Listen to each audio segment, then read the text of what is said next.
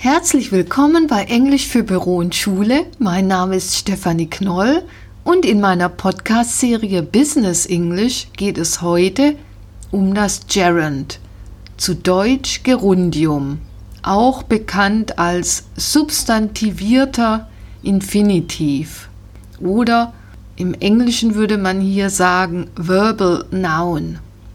Es wird gebildet aus dem Verb plus ing der Ing-Form, darf aber nicht verwechselt werden mit dem Present Progressive oder Present Continuous, wie es auch genannt wird. Deshalb auch hier direkt der erste Beispielsatz. Listen to this sentence. Singing is my favorite pastime. Singen ist meine Lieblingsbeschäftigung. Hier erfüllt das Gerund eine Funktion als Subjekt des Satzes Singing.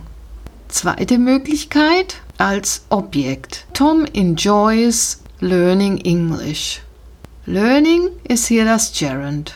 Bei der Übersetzung wird der Unterschied zum Deutschen deutlich.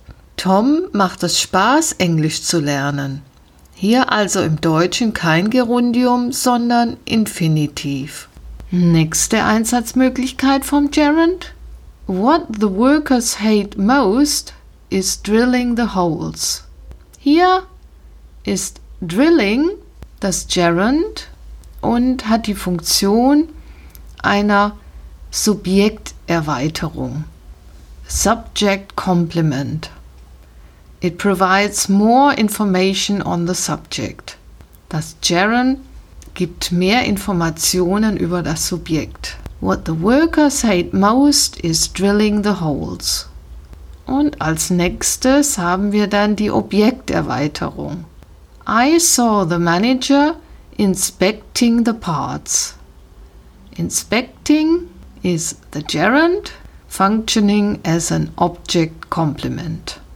Fünftens, hier ist das Gerund ein Objekt einer Präposition.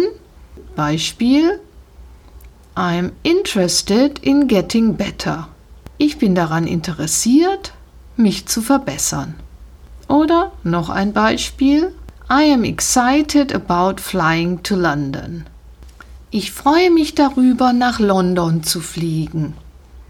I am used to getting up early. Ich bin es gewohnt, früh aufzustehen. Hier also keine direkte Übersetzung vom Gerund ins Deutsche, sondern hier wird das Gerund im Deutschen als Infinitiv übersetzt. So, sechste Möglichkeit für das Gerund. They try to improve his spelling. Sie versuchen seine Rechtschreibung zu verbessern. Here the gerund is the object of a possessive pronoun. Hier ist das Gerundium das Objekt eines Possessivpronomen. She can't tolerate his snoring. Sie kann sein Schnarchen nicht tolerieren. Das Gerund steht immer nach bestimmten Verben, wie zum Beispiel acknowledge, anerkennen, admit, zugeben, oder hereinlassen, to burst out, ausbrechen, to deny, verneinen, to dislike, nicht mögen, to enjoy, genießen oder gefallen, to finish, fertig werden, beenden und noch einige andere Wörter. Hier noch ein paar Beispielsätze. Typischer Fall I cannot help laughing. Ich kann nicht umhin zu lachen. I cannot help laughing. Oder I have just finished doing my homework. Ich bin gerade mit meinen Hausaufgaben fertig geworden. Oder I have given up trying to change him.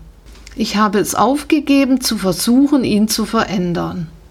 So, jetzt sind wir am Ende von diesem Podcast. Ich möchte noch kurz erwähnen, dass es Verben gibt, auf die sowohl das Gerund als auch der Infinitiv folgen kann. Okay? Wenn dir dieser Podcast gefallen hat oder er für dich hilfreich war, dann gib ihn doch weiter. Und wenn du auf SoundCloud bist, dann mach ein Herzchen.